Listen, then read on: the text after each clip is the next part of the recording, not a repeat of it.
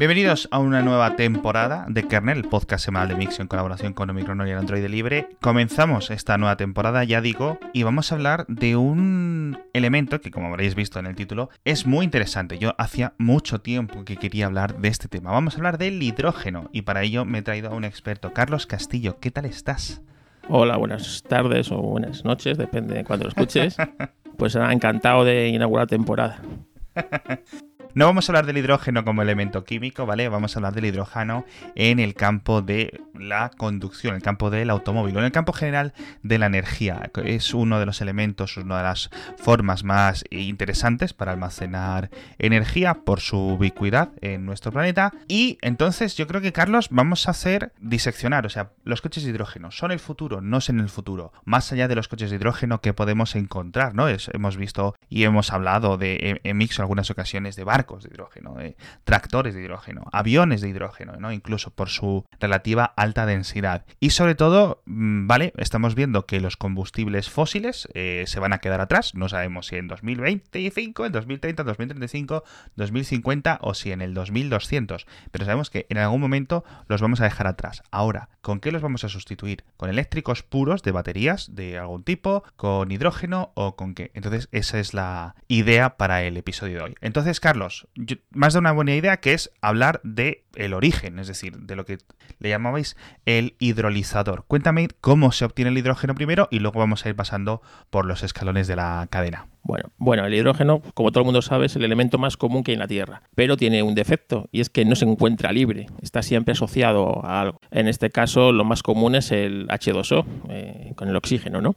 Entonces hay que disociarlo del, del oxígeno para tener el gas, lo que es el hidrógeno. Esto se hace normalmente con unos eh, electrolitos o bueno, la electrólisis, ¿no?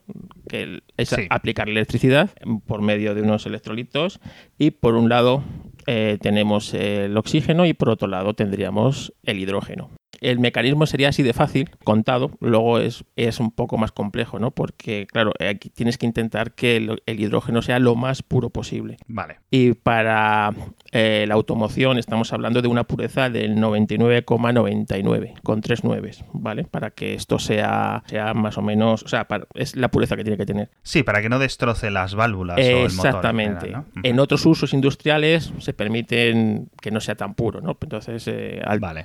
al tener esta pureza, eso también significa unos procesos mucho más refinados, más tiempo y más dinero, ¿no? Porque uno de los problemas del hidrógeno es que, claro, en sí el hidrógeno no es un combustible como tal. El hidrógeno es un elemento muy inflamable, se podría usar al principio, en la prehistoria de usar el hidrógeno como elemento para la automoción, se pensaba en adaptar un motor convencional de, de combustión que en vez de usar gasolina, usara hidrógeno se, podría hacer. Es más, en los años 80 los primeros prototipos de coches no eran más que eso, era un motor convencional en, transformado y preparado para que en vez de funcionar con gasolina, pues eh, eh, funcionara con, con hidrógeno, ya que el poder del hidrógeno calorífico es mucho mayor que el de la gasolina. Curioso. Y al ser un gas, pues hay todo el mundo conocemos los coches a gas. O sea, no es un problema el, ese punto, ¿no? Entonces, esto para sacar hidrógeno, pero para, para producir electricidad, por eso se llaman los coches de hidrógeno con pilas, pila de combustible. Funciona como una pila, es un proceso químico. Es lo contrario, tú pones por un lado el hidrógeno, el electrolizador, y por otro lado el oxígeno. Entonces, al juntarse el hidrógeno con el oxígeno, se produce la electricidad. ¿no? Es, exactamente es el proceso inverso al extraerlo. Y como residuo tenemos agua, es decir, en un coche de, en un coche de hidrógeno por el tubo escape saldría agua, ¿no? Entonces, ese sería el, proceso del hidrógeno, ¿no? Desde que lo conseguimos del agua hasta que vuelve a ser agua, en ese proceso, hemos usado una electricidad para obtenerlo y él nos ha devuelto otra electricidad al, al, volver a convertirse en agua. Pues en ese proceso se pierde electricidad. Es decir, ese es ahora mismo es el gran problema que tiene el hidrógeno. Es que para que el hidrógeno nos dé, imagínate, 100 eh, kilovatios de energía eléctrica, necesitamos usar 160 eh, kilovatios. Ya entiendo. O sea, hay una pérdida de eficiencia bastante alta, ¿no? Bueno, eh, no es tan alta como en un motor de combustión, por ejemplo, pero sí es cierto que eso es un problema. Es decir, que tú para almacenar 100 tienes que gastar 160 aproximadamente, ¿no? son valores más o menos, eh, no son exactos porque también depende qué tipo de luego de uso le vayas a dar, la pila también depende, pero más o menos es ese, es un, un 60% de, de pérdida. Eh, entonces, a ver, para que yo me aclare y, que los oyentes le quede claro por si nos hemos perdido. Sacamos el oxígeno del agua, por ejemplo, del agua de los océanos, del agua de un río, de donde sea, la convertimos en hidrógeno, el hidrógeno lo metemos en unas bombonas, por decirlo así, las bombonas las ponemos dentro de un coche, solo con hidrógeno. Entiendo que se junta con el oxígeno propio que hay en el, en el aire, en la atmósfera. Sí, correcto en esta pila de combustible se vuelve a convertir en energía que es la que, en esta electricidad, la que a su vez mueve el coche. Es decir, el coche tiene motores eléctricos como cualquier otro motor eléctrico. El coche es un coche eléctrico al uso, como cualquier coche eléctrico que puedas encontrar. Luego, es cierto que se puede usar de dos maneras. Un coche totalmente eh, de hidrógeno, con pila de hidrógeno, y también se puede usar como si fuera un coche híbrido, mitad de hidrógeno, es decir, la pila de hidrógeno estaría alimentando las baterías de ese coche y cuando la pila de hidrógeno dejara de producir, tendrías el rango extendido, que se llaman coches de rango extendido, tendrías pues la capacidad que tuvieras las baterías para seguir andando con el coche. Este es el caso, por ejemplo, del Hyundai Nexo, que es el, uno de los más, eh, digamos, modernos en cuanto a los coches de hidrógeno, ¿cierto? Sí, es así. Es, es un coche, digamos, como un híbrido de combustión eléctrico, pues es, es así. sería un híbrido de hidrógeno con, baterías. la pila de hidrógeno alimenta directamente a las baterías y estas baterías van a estar siempre al 100% hasta que la pila de hidrógeno se gaste. En el momento que la pila de hidrógeno se gasta, el coche tira de las baterías ese que se supone que tú antes ya has repostado otra vez el hidrógeno y puedes seguir andando. Entonces, aquí yo una pregunta, porque he estado leyendo y he estado viendo vídeos sobre el Nexo y me parece que no puedes cargar las baterías propiamente del Nexo, es decir, no tiene un enchufe. No. Siempre tienes que repostar el hidrógeno, el hidrógeno genera la electricidad que a su vez carga la batería y mueve el motor. Exactamente. no sé si en el Nexo va directo, puede ir directo al motor, eh, digamos que tenga dos rutas, o siempre va a través de la batería. No, siempre va a través de la batería.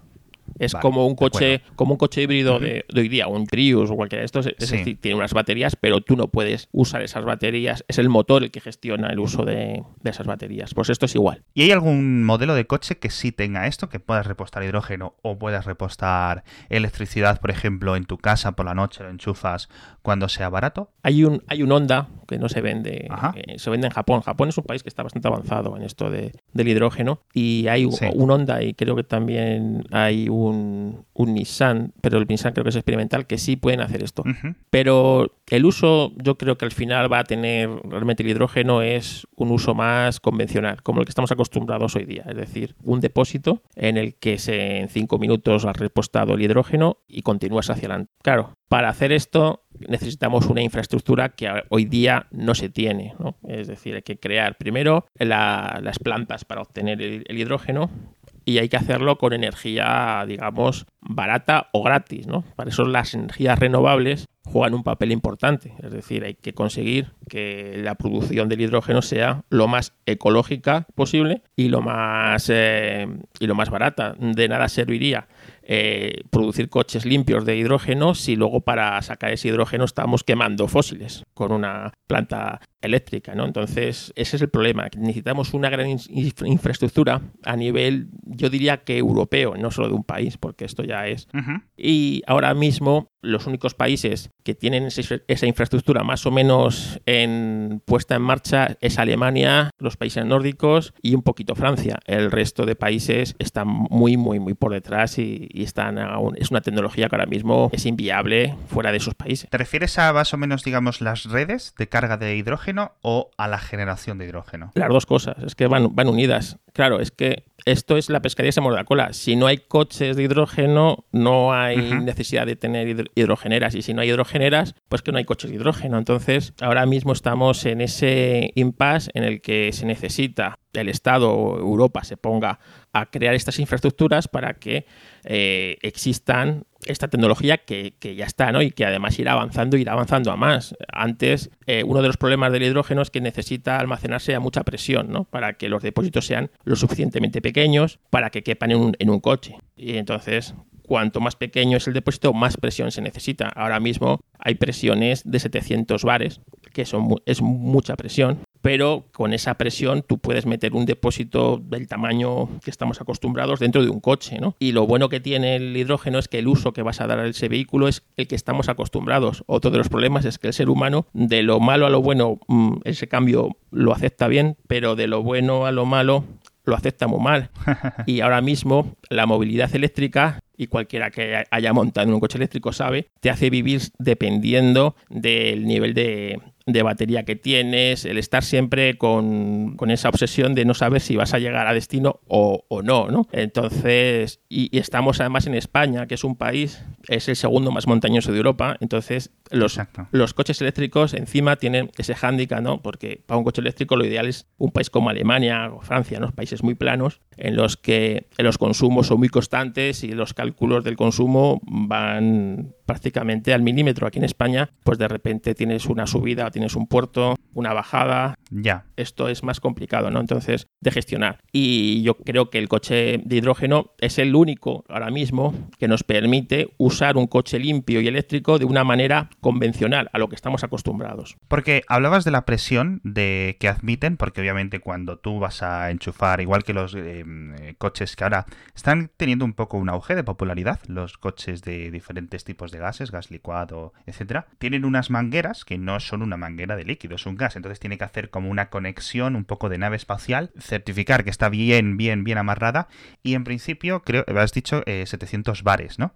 Sí, bueno, es que bueno, no es tan el proceso de carga no es tan fácil porque el hidrógeno es un gas un poco caprichoso, ¿no? Y cuando, cuando se, se, descomprime tiende a calentarse y a calentarse mucho. Entonces, si imagínate, está el depósito muy vacío, al entrar el gas se va a descomprimir. Entonces tiene que entrar muy lentamente ese gas para que la, la descompresión sea muy lenta y que no se eh, sobrecaliente el depósito y pudiera llegar a, incendiarse o incluso explotar. Entonces, lo que hace la manguera con el depósito es se comunican y dice, pues tengo tal nivel de carga y ajusta la entrada del hidrógeno al depósito dependiendo la carga que tenga en el, en el, depósito. Es decir, si está muy vacío, va a iniciar la carga del hidrógeno muy despacio para poco a poco, según él se va llenando el, el depósito, ir aumentando la entrada de, hidrógeno. Entonces, por eso eh, la manguera tiene que comunicarse con el vehículo. No es, tan no es como llegar ahora mismo y repostar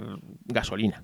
Eh, esto requiere ese sistema. Entonces, hay dos, como tú has dicho, hay dos mm, presiones, 350, que es más de uso industrial, pues porque eh, a mayor presión necesitas menor tamaño del depósito. Entonces, en un coche, los 700 es algo que, bueno, va a ser el estándar, y en cambio en vehículos industriales o vehículos más grandes que pueden llevar un depósito mucho mayor, pues con 350 es, es más que suficiente. Claro, y yo los coches que estoy viendo de hidrógeno, sobre todo como mencionabas antes en Japón, veo que tienen unos 5 kilos más o menos de hidrógeno como depósito. Obviamente esto simplemente es el peso, luego la densidad en la que se almacene con la presión determinada eh, determina el tamaño total, digamos, de los tanques de reserva de estos cacharros. 5 kilos de hidrógeno, por ejemplo, ¿cuánto cuesta en una hidrogenera? ¿Cuánto costaría repostar un Hyundai Nexo? Bueno, pues 5 kilos de hidrógeno costaría aproximadamente unos 50 euros repostar. Es decir, que nos pondríamos más o menos en el precio actual porque yo entiendo que eh, de un coche de gasolina, ¿no? Es decir, costaría lo mismo llenar un depósito. Ahora mismo sí. En principio, a mejores infraestructura, el coste del hidrógeno se reduciría, entiendo. Exactamente, el coste del hidrógeno se reduciría y no solo eso, sino la cantidad de hidrógeno producido sería mucho mayor, habría mucho más.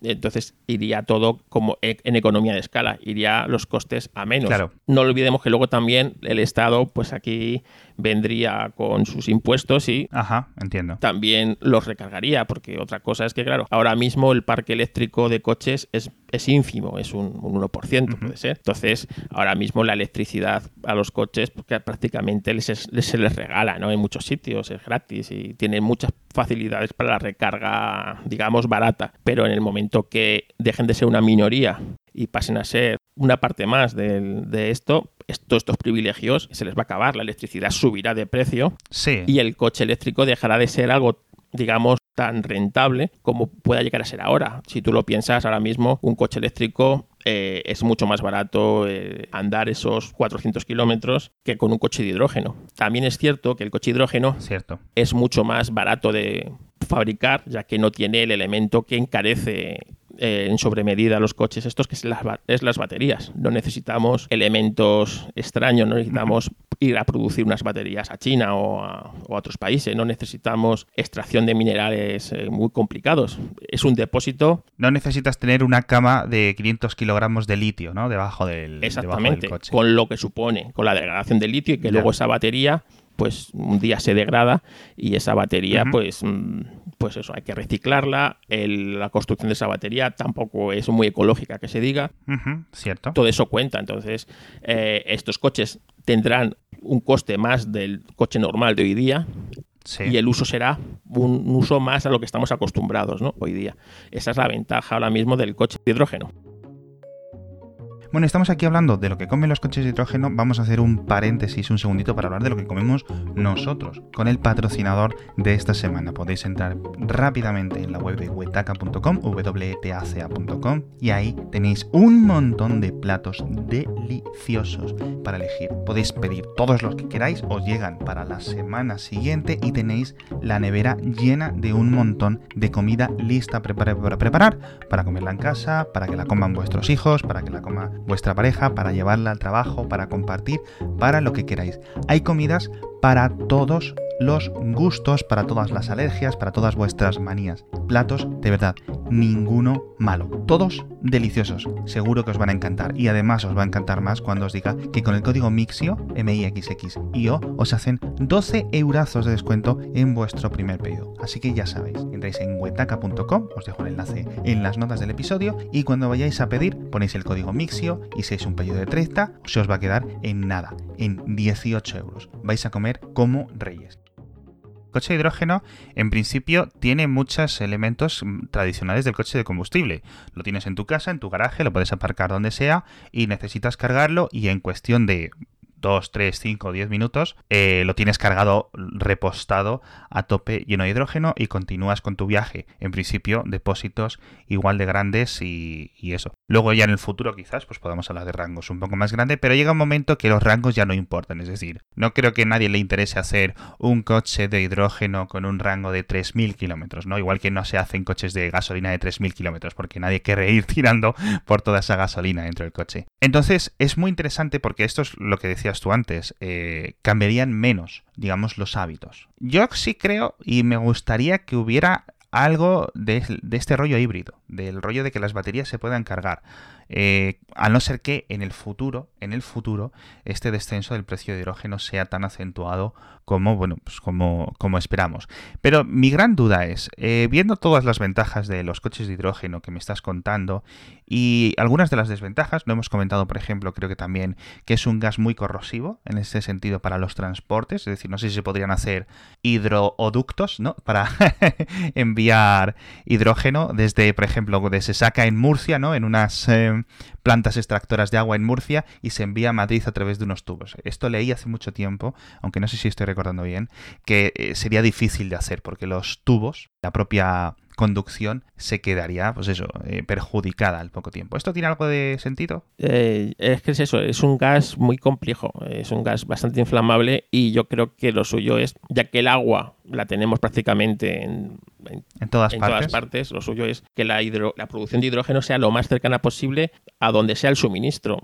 Así te estás ahorrando muchos puntos de, o sea, el transporte del, hidrógeno también. O sea, todos esos, mm, digamos, esas betas de, de impacto en CO2 y que, tenemos, las vamos eliminando. Pero claro, para, para que esto sea posible, primero debemos dotar al, al, sistema de un exceso de producción eléctrica y un exceso de producción de energía renovable, porque lo interesante es que esto tú lo hagas con energía gratis, ¿no? Energía que está ahí, solo tienes que cogerla. La energía del sol, la energía del viento, y tú estar durante, bueno, utilizando estas energías renovables que están ahí, que solo tienes que cogerlas para hacer esto y así es rentable el, todo esto que hemos dicho al principio, que realmente hay una pérdida de, energía ¿no? en todo este proceso y una pérdida que no es despreciable, es una pérdida importante y que hay que tener en cuenta. Ahora quiero volver a ese tema, que me parece súper interesante, pero la pregunta que yo quería hacer es en plan, ok, ¿por qué, por ejemplo, Europa está apostando? Y siempre hay unas noticias se van a construir 200.000 trillones de puestos de carga y los fabricantes de coches están con puestos de cargas y hay muchas cosas, digamos, eh, pensadas para el coche eléctrico. Es decir, ¿se está dejando atrás el hidrógeno o es que simplemente los eléctricos puros o los híbridos eléctrico-combustible van a ser una especie de bache, un parche temporal hasta que esta infraestructura de hidrógeno esté lista dentro de, yo qué sé, 10 años? Bueno, es que ahora mismo vivimos en una etapa de transición y la transición está siendo demasiado larga porque hay muchos intereses. Entonces, primero, un fabricante de coches no te va a fabricar un coche de hidrógeno si no lo va a poder vender, o sea, si no lo va a vender porque no hay, no hay hidrogeneras. Entonces, eh, los fabricantes no son tontos. Los fabricantes, la infraestructura eléctrica ahora mismo está montada. Para ellos es más fácil. Aunque tengan que depender de unas baterías que tienen que fabricar muy complicadas, pero ahora mismo tú vendes un coche eléctrico y la infraestructura realmente eléctrica no ha variado de hoy a hace 10 años, 20 años. Es la misma, lo único que se han puesto puntos de recarga. ¿no? Es mucho más fácil poner un punto de recarga en, en una gasolinera o en sitios, digamos, clave, como los superchargers de Tesla y todos estos que están puestos en sitios estratégicos de envías de comunicación, que el Estado te monte o te deje montar una fábrica de producción de hidrógeno, que, que tú tengas que negociar con una compañía eléctrica unos precios favorables para la producción esta de hidrógeno y luego poner ese hidrógeno ahí para que un fabricante fabrique coches de hidrógeno y la gente se los compre porque si esto no lo hacemos a nivel ya no solo de España, de Europa, pues no hacemos nada. Y claro, en Europa la industria del motor manda, manda mucho. Alemania manda mucho en Europa y en Alemania sabemos que el motor es una cosa muy importante.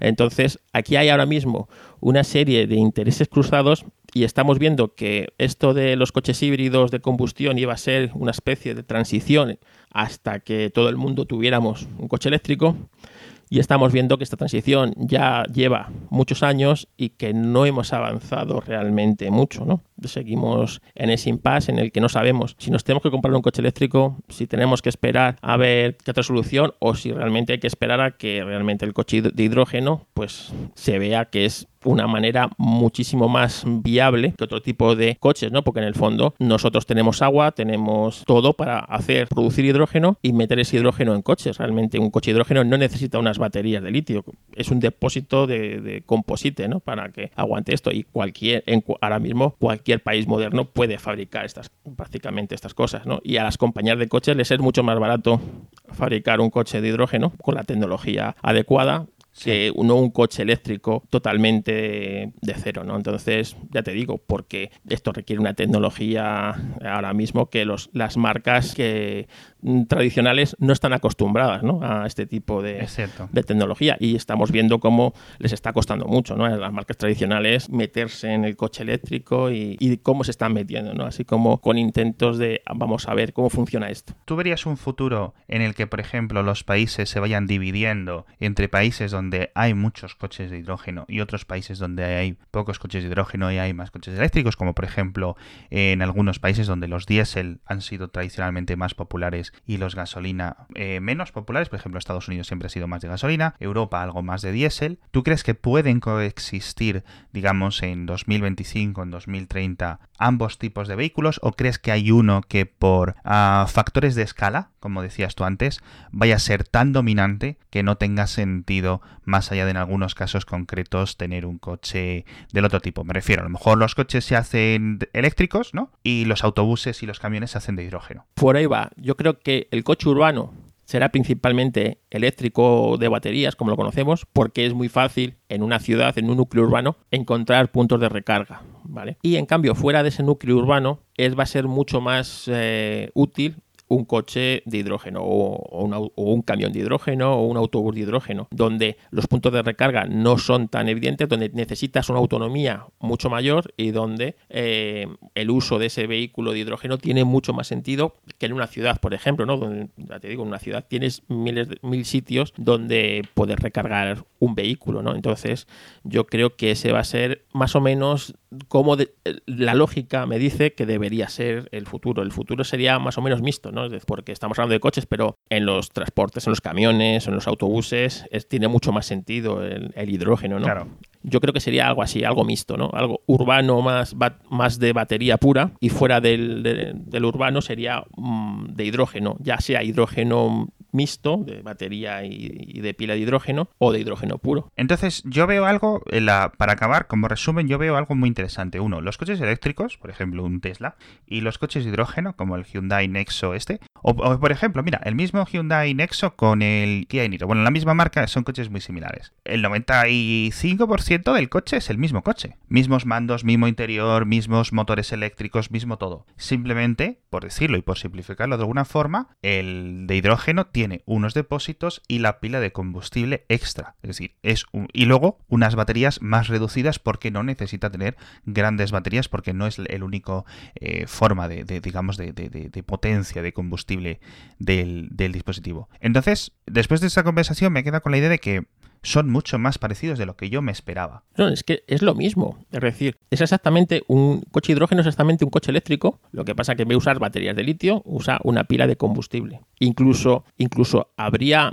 posibilidades de que esta pila fuera intercambiable y que en vez de ser un depósito que tú llenaras en, un sitio de estos, llegaras a un sitio, mm, sacaras una bombona de hidrógeno y metieras otra bombona de hidrógeno y continuaras camino también sería una opción. Pero ten en cuenta que un coche de hidrógeno y un coche eléctrico no se diferencian nada más que en la batería que usan, que uno es de unas baterías de litio o de material que sea, y el otro es una pila de combustible que usa el hidrógeno pues, para producir electricidad. Realmente Tesla, si el día de mañana tuviera problemas para acceder a las baterías, cambiaría esas baterías eh, por un depósito de una pila de combustible de hidrógeno y el coche sería exactamente igual, haría exactamente lo mismo, porque realmente no hay, no hay diferencia. Un coche de hidrógeno es un coche eléctrico. Bueno, Carlos, muchísimas gracias por venirte a Kernel a informarnos, al menos yo he aprendido un montón. ¿Dónde te puede encontrar la gente pues, si te quiere hacer alguna pregunta más o seguir, y etcétera? Bueno, pues en Twitter me pueden encontrar como Historracing, en mi podcast de historia de,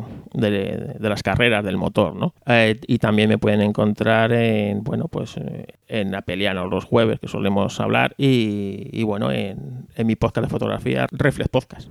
Eso es. Bueno, vamos a dejar enlaces a todos los perfiles sociales, a todos los podcasts de Carlos en las notas del episodio, por si queréis eh, ir a pinchar ahí directamente. Muchísimas gracias, Carlos, por estar ahí con nosotros, una por primera vez en Kernel. Seguramente volveremos a hablar de hidrógenos y otras cosas en el futuro. Y muchísimas gracias a todos los oyentes por estar ahí. Hasta la semana que viene. Ha sido un placer, gracias a vosotros.